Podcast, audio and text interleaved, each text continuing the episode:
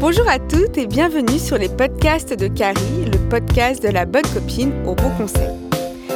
Aujourd'hui, nous allons parler d'un sujet sensible et que je retrouve très souvent autour de moi, la perte d'estime quand on est célibataire. Combien j'ai de copines qui n'arrivent pas à aller de l'avant après avoir été trahies, bafouées ou même trompées. Combien d'amis me disent en pleurant J'y arriverai pas, je ne suis pas assez bien pour me mettre en couple, l'amour, c'est pas fait pour moi.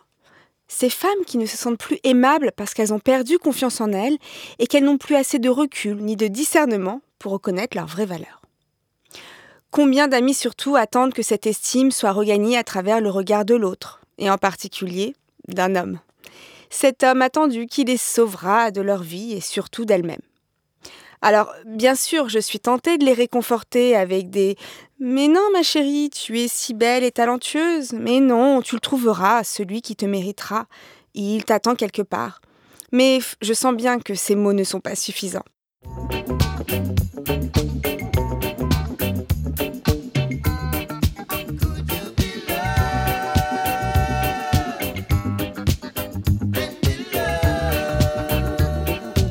Alors je me suis réellement posé la question et j'ai demandé à mon amie coach, la fondatrice de Boost Go, experte en révélation de potentiel, comment redorer l'estime de soi pour être en couple.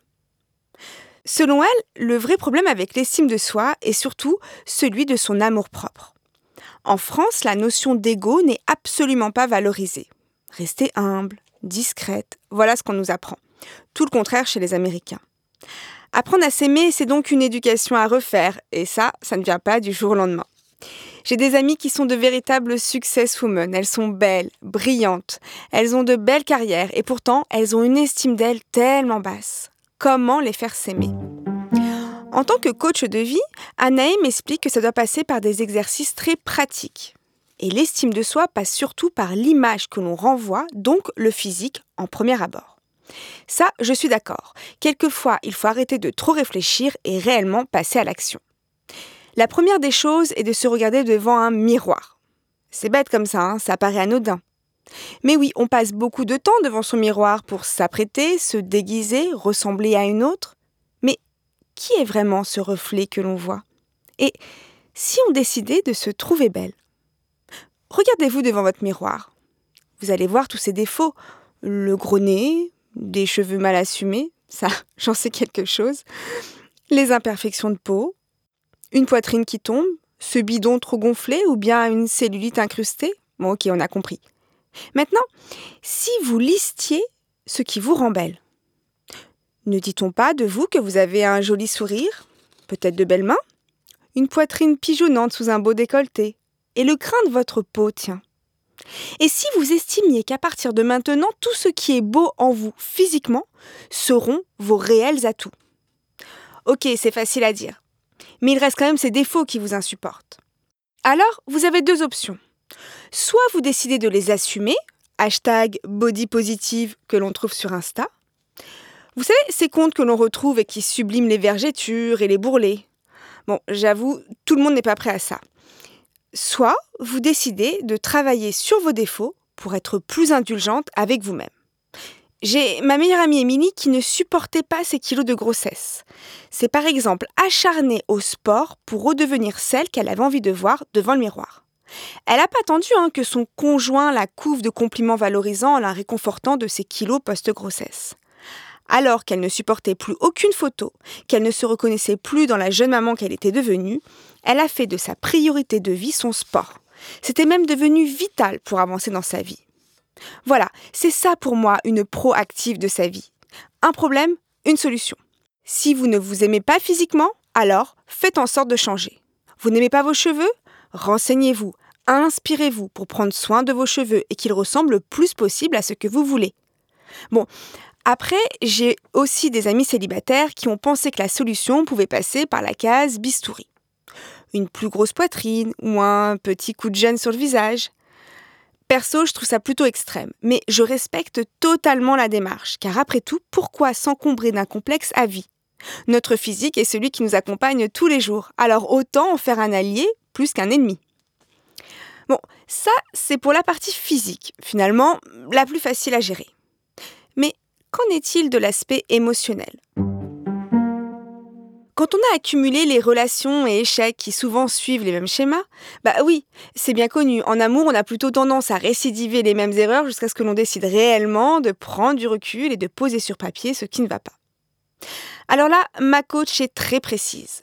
Pour elle, si on veut attirer l'amour à soi dans la vie, il faut absolument être indulgente avec soi-même et changer de curseur. Ok, votre situation amoureuse est compliquée. Mais peut-être que vous avez un super réseau amical qui fait de vous une femme aimante. Peut-être qu'au boulot vous excellez. Peut-être que c'est au sport ou dans une activité artistique que vous avez votre réel potentiel. Et si l'amour que vous devez vous porter sur vous-même ne se résume pas au bilan de vos relations amoureuses passées? Est-ce qu'une femme est déterminée parce qu'elle vit en couple? Combien de femmes heureuses en amour sont-elles tellement malheureuses à d'autres niveaux? Et si vous décidiez que votre propre amour ne pressera pas forcément par l'attente et l'adhésion de ce chevalier blanc qui vraisemblablement tarde à venir? Et si vous irradiez autrement? Vous voyez où je veux en venir? Cette énergie positive que vous allez distiller autour de vous amènera forcément de la positivité aussi. Si vous restez chez vous à vous dire que de toute façon vous êtes nul, seul, que personne ne veut de vous, que vous avez été rejeté une énième fois, alors comment attirer l'autre? Comment il viendra vous chercher dans ce marasme épais et brumeux qui vous entoure? Et encore, je devrais me corriger. Non, il ne viendra pas vous chercher. Vous êtes proactif de votre vie, on a dit. Donc c'est à vous de faire ce pas. C'est à vous de vous ouvrir, d'avoir confiance en vous, à la vie, aux rencontres. C'est à vous de décider de voir les choses positivement en vous concentrant que sur ce qui fait de vous une personne d'exception. Oui, vous avez fait des erreurs au passé. Ok, vous êtes tombé sur le mauvais casting. Et alors? Vous savez qu'il y a 18 millions de célibataires en France? Il y en a forcément un ou une pour vous. Enfin, je terminerai en citant ma très chère amie Anaë. Quand on se sent belle et en harmonie avec soi-même, on attire les fréquences qui vont vibrer à la même énergie. Et ça, j'y crois vraiment. Essayez et vous verrez, c'est tellement puissant. Le positif attire le positif, et ce dans tous les domaines. Je vous en dirai plus d'ailleurs dans de prochains épisodes. Et puis surtout, si vous voulez explorer toutes ces possibilités autour de votre estime de soi, je vous donne rendez-vous au prochain événement des rencontres de Carrie qui aura lieu en septembre 2019 prochain. Vous y trouverez un panel de coachs et de femmes inspirantes qui sauront vous redonner la force de croire en vous parce que croyez-moi, vous êtes unique. Allez, ça sera tout pour aujourd'hui. Prenez bien soin de vous, aimez-vous et à très bientôt sur les podcasts de Carrie, le podcast de la bonne copine, au bon conseil.